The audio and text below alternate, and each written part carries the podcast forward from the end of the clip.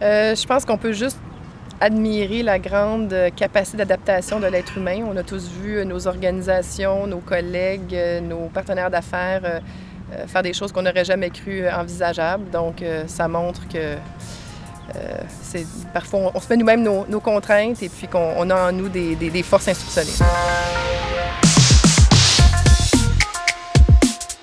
Quart d'heure. Un quart d'heure avec un investisseur. Un, quart d'heure avec, un investisseur. Un quart d'heure avec un investisseur. Un quart d'heure avec un investisseur. Un quart d'heure avec un investisseur. Une série balado qui met en lumière l'industrie du capital d'investissement et ses principaux acteurs. On démystifie, on vulgarise et on explore les rouages de l'industrie. On rencontre ceux et celles qui la créent. Qui sont ces gens? En quoi consiste le métier d'investisseur?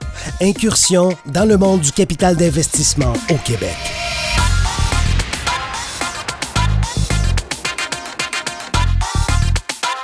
Catherine Berbery. Jean-François Roy. Salut! Allô? Déjà, troisième épisode. On rappelle que c'est toujours dans le cadre de la crise du coronavirus. Troisième et dernier épisode pour cette séquence-là. Le thème aujourd'hui, quels sont les principaux conseils que les investisseurs donnent aux compagnies en portefeuille en ce moment? Et pour y arriver, tu m'as invité à aller rencontrer Magali Charbonneau de Innovia Capital, François Laflamme de Novacap et Geneviève Guertin du Fonds de solidarité FTQ. On les remercie. Encore une fois, ma question, pour quelle raison tu as choisi particulièrement ces trois personnes-là? Euh, j'étais très curieuse de savoir quels sont les conseils qu'ils ont donnés à leur compagnie en portefeuille? Catherine Berbery, directrice des opérations et du contenu chez Réseau Capital. Au début de la crise, puis au fur et à mesure que la crise avançait, c'est trois personnes très directes. Avec eux, on va savoir la vérité, on va, on va avoir les vraies réponses. Comment ça s'est passé? L'heure juste. On va avoir l'heure juste, je suis certaine. La valeur qu'un fonds comme nous peut amener à un entrepreneur, c'est de les, encadrer le plus possible avec la croissance de leur entreprise, euh, euh, avec euh, l'accès aux capitaux, mais aussi quand il y a des, des, choses qui arrivent dans le marché qui est difficile, de leur amener de la valeur dans ça aussi.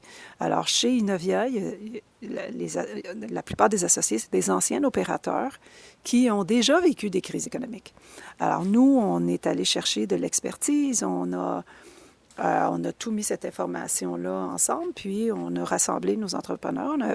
un de mes associés, Patrick Pichette, qui est l'ancien chef de finance de Google, c'est lui qui, a qui, qui, parlait dans ce, une espèce de webinar qu'on a fait nos, entreprises en portefeuille pour leur redonner euh, toutes euh, un peu des suggestions à comment se structurer et de planifier pour le futur. C'est la première chose qu'on a faite. Magali Charbonneau, associée chez Innovia Capital. Innovia Capital, on est un fonds de capital de risque qui investit dans les compagnies en technologie. On a des bureaux à Montréal, Toronto, Silicon Valley et Londres. Les deux derniers fonds qu'on a lancés en 2018 sont d'une valeur d'à peu près 800 millions de dollars canadiens. Et nos investisseurs sont des institutionnels et des, des euh, family office et des individus qui veulent diversifier leur portfolio, leur portefeuille et investir dans un fonds comme le nôtre pour pouvoir faire un bon rendement sur leur investissement dans tout ce qui est technologie. Il fallait bouger vite euh, et c'est pas toutes les entreprises qui sont impactées de la même façon. Euh, certaines plus que d'autres. Euh, et je dirais euh, la clé du succès, je pense qu'on est passé au travers de la crise maintenant. Euh, la clé du succès a été vraiment la communication avec nos entrepreneurs et nos équipes de gestion. Alors, je m'appelle François Laflamme, je suis associé euh, senior chez Novacap et je suis également euh, président du conseil d'administration de Réseau Capital. Donc, chaque, si on peut dire, deal team était en contact quotidien au départ avec les compagnies en portefeuille pour mettre en place le plan d'action. Au tout début, la première chose qu'on a fait, ça a vraiment été de prendre le téléphone puis d'appeler chaque société en portefeuille, chaque fonds en portefeuille, euh, juste pour prendre des nouvelles. Euh, pas pour demander un cash flow, ça c'est la question qu'on a posée le lendemain, là. Mais, euh, on voulait vraiment établir un lien. les dirigeants d'entreprise étaient dans des, vivaient un niveau de stress sans précédent.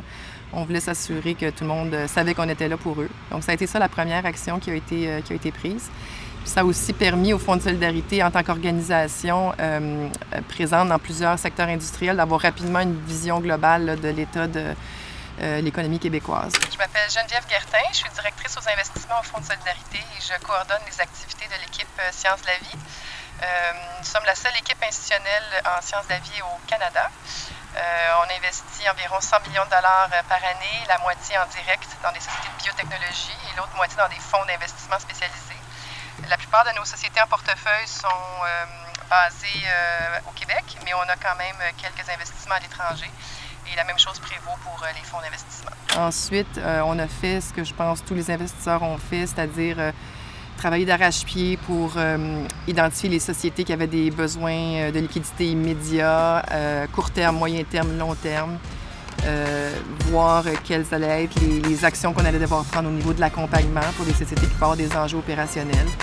et puis rester le plus proche possible de nos sociétés en portefeuille. Euh, c'est pas fini le COVID.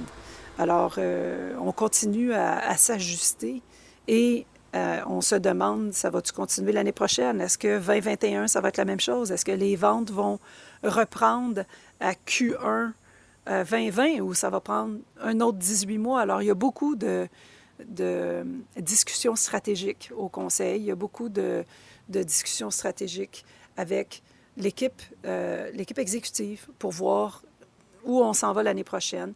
Si, disons, on avait euh, une stratégie de faire des acquisitions, est-ce qu'on fait encore des acquisitions? C'est trop risqué de faire des acquisitions? Est-ce qu'on continue avec nos acquisitions? Alors, il y a, beaucoup de, discussions stratégiques avec euh, les équipes exécutives. Puis, disons qu'on est plus, comme on dit en anglais, hands-on. Euh, disons, je vais parler de moi en particulier avec mes entreprises en portefeuille. J'essaie d'être un peu plus hands-on puis d'aider dans les opérations là, disons, quand tout va bien. Rapidement, la discussion bancaire est arrivée dans, le portrait, la gestion de la dette, la renégociation de certains, euh, certains euh, caractères de la dette, là, si on peut dire. Par la suite, c'est qu'est-ce qui se passe au niveau de la business? Donc, quel est l'impact de la clientèle? Comment les clients de nos entreprises en portefeuille sont impactés? Et euh, c'est là que ça diffère énormément d'une compagnie à l'autre.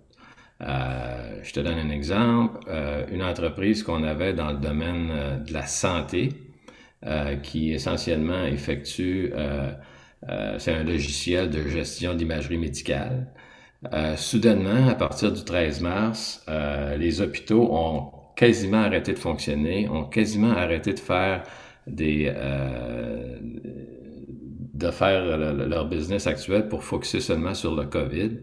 Donc, euh, tous les centres d'images médicaux en Amérique du Nord, au monde en fait, ont pratiquement fermé. Donc, l'impact sur euh, cette, euh, cette entreprise-là a été énorme.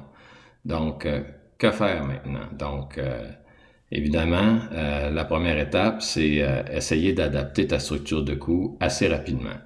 Quand tu vois ton chiffre d'affaires diminuer de, bon, mettons, 50 il faut comprendre qu'au début de la crise, euh, tous les programmes euh, d'aide gouvernementale n'étaient pas nécessairement encore en place. Donc, rapidement, il fallait euh, adapter euh, le, le, le, nombre d'employés et les coûts liés aux employés en fonction des revenus de chacune des entreprises. Donc, donc oui, dans beaucoup de cas, on a procédé à des, à des mises à pied temporaires. Euh, mais heureusement, bon, euh, aujourd'hui, euh, tout le monde est revenu au travail et c'est une histoire du passé, mais on a réagi extrêmement rapidement pour adapter la structure de coût. des conseils, j'aurais peut-être trois choses à communiquer. tout d'abord, l'importance de la communication. les investisseurs, c'est des petites bêtes qui n'aiment pas les surprises. On les aime encore moins par les temps qui courent. Donc, communiquer plus que moins avec vos partenaires financiers pour s'assurer que tout le monde est sur la même longueur d'onde. Euh, avant de faire mon, deuxième, mon deuxième conseil, j'aimerais faire un petit aparté sur la situation euh, sanitaire. Donc, ce matin, il y avait euh, plus de 20 000 drogues en développement contre la COVID-19 et 166 vaccins. Les, les, médicaments vont être disponibles plus rapidement, mais au niveau des vaccins, on sait que sur les 166, il y en a 24 qui sont en clinique, mais même les sociétés les plus avancées, comme par exemple Moderna, euh, parle d'études qui pourraient s'étirer jusqu'en octobre 2022. Euh, la raison pour laquelle c'est si long, euh, c'est que des vaccins vont être administrés à des populations saines. Donc, on doit vraiment s'assurer de l'innocuité du produit. donc, il n'y a pas de raccourci à prendre avec, avec le développement de vaccins. Donc, pour cette raison-là, ça me ramène au deuxième conseil. Il ne faut pas vivre, se replier sur soi-même puis vivre en attendant que ça passe parce que ça va être long. Euh, donc, euh, il faut revenir à, un rythme d'opération normal, dans la prudence évidemment, mais les choses qui doivent être faites, les initiatives qui doivent être lancées, doivent l'être. D'autant plus qu'au niveau du financement, on, voit que les, choses, les choses reprennent. Le troisième, euh, le troisième conseil, euh, je dirais que c'est de, de, bien, bien s'assurer de, de, faire levier sur les, les, associations, les réseaux, euh, les groupes industriels. je vais prendre l'exemple de nous en biotechnologie. On a une association sectorielle qui s'appelle Bio-Québec, dont le membership est actuellement en explosion. Euh, probablement pour deux raisons. Premièrement, ils ont fait un, très bon travail pendant la crise, euh, mais je pense aussi que les gens se rendent compte de l'importance de, se regrouper pour euh, solutionner des problèmes qui sont communs à une industrie, puis s'assurer aussi qu'on a des, des porte-paroles pour, pour, pour, faire remonter certains enjeux qu'une industrie vit. Donc, c'est très, très important de, rejoindre ces associations-là.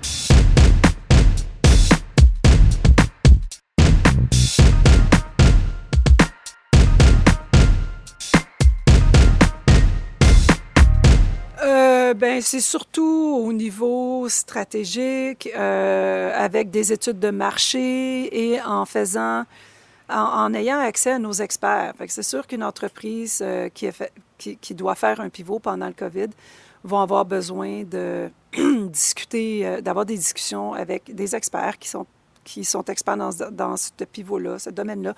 Alors, nous, ça fait longtemps euh, Innovia Capital, qu'on développe des relations à l'international, des relations partout en Amérique, en Europe. Alors, euh, on peut, disons, aider un entrepreneur qui fait un pivot majeur en le mettant en contact avec quelqu'un qui l'a vécu, en le mettant en contact avec euh, un, distributeur qui va être capable de distribuer, distribuer sa, nouvelle technologie ou, quelque chose comme ça. Ça peut être au niveau des ventes, ça peut être au, niveau de l'expertise, ça peut être des études de marché, ça peut être au niveau finance, de les aider à faire leur nouveau budget, de les aider à faire les projections financières. Tout ce qu'on peut faire pour aider l'entrepreneur, on, fait partie de sa famille. On est, euh, on est un peu l'extension de son équipe. Quand tu es un investisseur, tu veux aider l'entrepreneur à réussir le plus possible. Ceux qui s'apprêtaient à faire un virage en début, de crise euh, ont ralenti leur ardeur. Il faut comprendre que les, investissements dans des nouvelles choses à partir du, euh, de mi-mars euh, a beaucoup diminué. Euh, je crois que c'est derrière nous maintenant, mais toute innovation, nouvelle façon de faire dans nos entreprises, que ce soit euh, l'implantation d'un nouveau système de gestion, par exemple, euh, que ce soit la mise en marche d'un nouveau projet de développement de produits, que ce soit euh, la mise en place de, de, de, de, nouvelles façons de faire au niveau commercialisation. Dans le temps de la crise, il y a eu vraiment un, un, un, arrêt de tout ça. Euh, mais par contre, maintenant, euh, faut regarder en avant. La crise est derrière nous. Il faut construire de la valeur pour le futur. Et c'est le message qu'on donne à nos entrepreneurs. Bien, j'aurais envie de, faire un coup de chapeau général aux, sociétés de l'industrie de la biotechnologie, puisque c'est ce que je connais. Euh, on a été euh, vraiment épatés de voir la capacité d'adaptation euh, des équipes de direction qui ont dû passer à travers beaucoup d'incertitudes. Est-ce que la frontière allait fermer ou pas? Est-ce que les sociétés allaient devoir fermer ou pas? vous comprenez quand vous avez une animalerie qui est pleine d'animaux pour des tests, ça, aurait été des conséquences catastrophiques. Donc, ils ont réussi à se... Une fois qu'on a su que les sociétés de biotech restaient opérantes en tant que service essentiel, ils ont ensuite réussi à mettre en place des, protocoles pour euh, préserver la santé des employés, la mise sur pied de camps de travail pour assurer une, distanciation adéquate dans les laboratoires, euh, la mise sur pied de plein d'initiatives euh, pour aider les employés à, continuer à être productifs et, en santé. puis ça, ça nous a, ça nous a pas étonnés, mais ça nous a vraiment, encore une fois, épatés à ce chapitre-là, je me souviens d'avoir parlé avec euh, David Young, qui est un de nos CEO, puis il m'avait dit, tu sais, Geneviève, en, biotech, on est habitué à faire un plan A, puis un plan B, puis un plan C, mais là, ce qui est particulier, c'est que la, donne change continuellement. Donc, je suis rendu à mon plan W. Mais, euh, mais ce qui est formidable, c'est qu'il était de bonne humeur de me dire ça, et puis euh, ce n'est que, je dirais qu'il est, représentatif de, ce que nos autres CEO ont réussi à faire.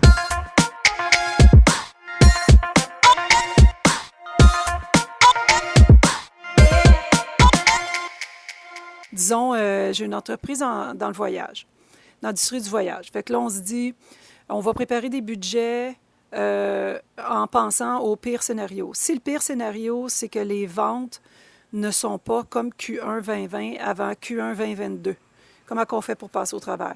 Fait que disons, on se dit la deuxième vague, disons, il y a des vaccins seulement à la fin de 2021. Alors, ce qu'on fait, c'est qu'on fait des plans ABC. On, se fait un plan du scénario le pire possible, un scénario euh, qu'il y a un vaccin euh, en Q1 2021, euh, puis un scénario où il n'y a jamais de vaccin. Ben alors, tu sais, oh, c'est en jouant avec les chiffres, puis en jouant avec des scénarios A, B, C jusqu'au pire qu'on est capable de, se préparer le plus possible. la deuxième vague, que ce soit une première extensionnée, une première qui n'a jamais, jamais terminé ou une deuxième, on s'entend que jusqu'à temps qu'il y ait un vaccin ou un médicament, ben les ventes reviendront pas à leur... Euh, à leur euh, nous autres, on utilise toujours le, premier trimestre de 2020. Alors, euh, premier trimestre 2020, disons qu'on se dit que ça va être en 2022. Ça, c'est mon pire scénario. On, se dit, disons, le vaccin il est juste à la fin de, de 2021 on utilise un scénario comme ça pour la deuxième vague. C'est un peu ça qu'on se dit. Puis on, on, essaie de... On met toutes les ventes au ralenti, on coupe les dépenses, puis on se prépare à des, euh, scénarios.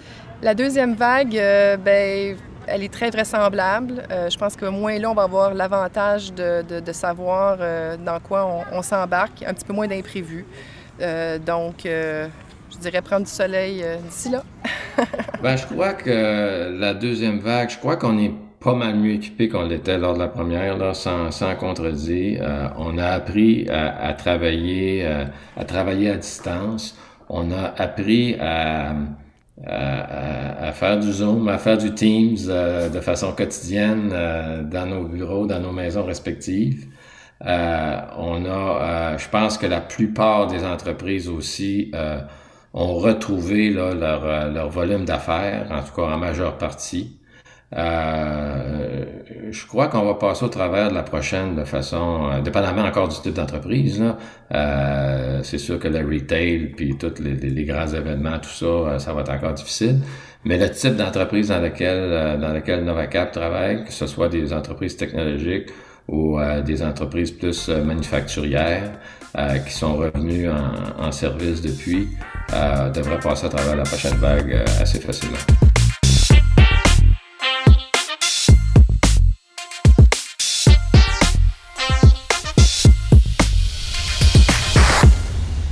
Je parlais de mon implication avec le MILA.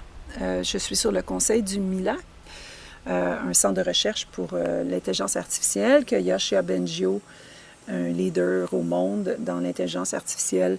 Euh, ben, c'est le directeur de, recherche. Et euh, ce que je trouvais vraiment impressionnant euh, dans ce qu'on a fait à Montréal, c'est que quand je vais me promener dans le centre de recherche, euh, puis je parle aux chercheurs, de plus en plus, je rencontre des chercheurs qui, viennent de la Californie, qui viennent de, des États-Unis, puis qui décident de venir s'installer ici pour avoir accès à, Yoshua Benjo et tout ce que Yoshua a bâti ici à Montréal. Alors, si on est capable à Montréal de bâtir une expertise exceptionnelle euh, dans le monde, on va pouvoir avoir accès à du talent, on va pouvoir, on va pouvoir créer encore plus de, d'entreprises en technologie et les garder ici. Alors le but de tout ça, le but d'Innovia Capital et de, euh, du MILA et tout ce qu'on fait, c'est de créer des multinationales qui vont rester au Canada. On ne veut pas qu'ils partent aux États-Unis. On ne veut pas que le talent parte. On veut le garder ici. On veut créer des Shopify, des Lightspeed. On ne veut pas en avoir une par 20 ans. On veut en avoir à chaque année, à chaque deux ans, qui font des entrées à la bourse puis qui ont un succès phénoménal. À court et moyen terme, bien, on voit, on voit une, reprise euh, au niveau du financement. On, a tous vu les, les, les, méga transactions qui sont clôturées récemment, notamment l'IPO de, Repair. plus gros IPO jamais réalisé au Canada. Donc ça, c'est très en biotech, donc c'est très, très encourageant. Mais on voit également d'autres types de transactions qui, qui, qui, reprennent. Pense pas qu'on va revenir au monde d'avant à, court terme, par ailleurs. On va continuer à être probablement plus prudent, puis on doit l'être. Euh, mais euh, moi, je vois un, retour, euh, un retour vers le fondamental à moyen terme. Ben, je crois, je crois qu'on va passer au travers en 2020.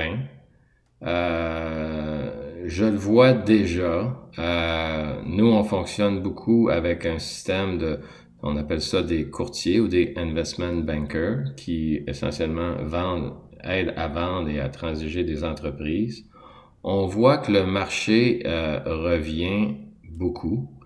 Euh, les prix des entreprises et les multiples payés pour les entreprises avant la crise étaient euh, assez élevés. il y a eu une période plus tranquille pendant le COVID, mais je peux vous dire que depuis, depuis juillet, il y a beaucoup plus de processus en marche. Donc, ça veut dire que euh, on revient pratiquement du point de vue de, notre, euh, notre business à nous, chez Novacap, pratiquement business as usual. Mon but ultime, c'est de fonder des entreprises qui vont avoir des succès phénoménaux au niveau international, euh, d'être capable de sonner la cloche sur le tapis de la bourse, d'avoir plus d'entrées, de, participer à la croissance d'une entreprise de zéro à on fait une entrée à la bourse puis on a, un succès phénoménal comme Lightspeed et Shopify. C'est vraiment euh, mon, continuer à continuer à, faire une super job, à faire une à, être une investisseur euh, qui a du succès à Montréal à court terme et à long terme, d'être capable de, de bâtir des multinationales ici, au Canada, ici à Montréal, et euh, de garder le talent, de garder les jobs dans notre pays. Moi, je suis vraiment très fière de nos entrepreneurs. J'ai vu des entrepreneurs euh, travailler 24 heures sur 24 pendant trois semaines d'affilée pour être capable de réagir rapidement, pour être capable de passer au travers, pour être capable de, euh, de répondre aux équipes. J'ai vraiment été impressionnée par la discipline, la rigueur et l'écoute euh, de nos entreprises en portefeuille. Puis, euh, ce que j'apprends de ça, c'est qu'il euh, faut, faut, faut, faut, avoir la résilience et la rigueur, puis, puis on, on, va être capable de passer au travail. Réagir vite, communiquer. principalement, c'est ces deux éléments-là. Ce que j'ai appris, mon Dieu, la force d'adaptabilité incroyable de l'être humain. Moi, j'ai eu la chance de voir euh, mon organisation réinventer ses façons de faire, mes collègues faire des, des, choses qu'on n'aurait jamais cru possibles, puis voir mes, mes équipes de direction également euh, mettre en place des, des procédures euh, de comment faire continuer à faire rouler des, sociétés en pleine pandémie. nous, en biotech, on a été considéré un service essentiel, mais évidemment, il y a des, mesures incroyables qui ont été déployées dans les sociétés. Puis euh, je, peux juste lever mon chapeau aux gens qui ont, réussi à implanter ça.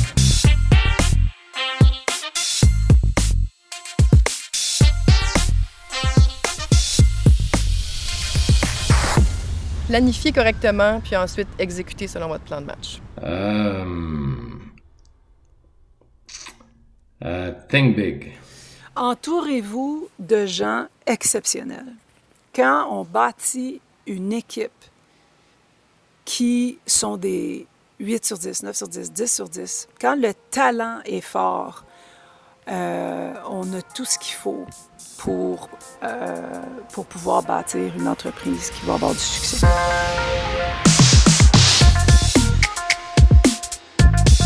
Un quart d'heure avec un investisseur. Un quart d'heure avec un investisseur. Une idée originale de Réseau Capital. Entrevue, montage et réalisation, Jean-François Roy. Ce balado est produit par Cactus Productions Sonore pour Réseau Capital. Réseau Capital tient à remercier ses partenaires annuels pour leur appui. Caisse de dépôt et placement du Québec, Desjardins Capital, Fasken, Banque nationale, EY, Fonds de solidarité FTQ, Fonds d'action et McCarthy Tétro.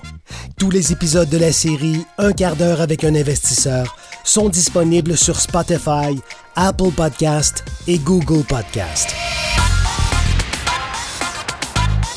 Ok, j'ai une question de fun. Oui. Raconte-moi ce que tu as mangé pour déjeuner. Oh, ça, c'est pas le fun. non. C'est pas voyons pas. donc, T'as bien une vie plate. Ah oui, oui, oui, tout à fait. Plate à mort. Ben voyons Ah donc. oui, oui, oui, oui. On essaie de s'intéresser à ton monde.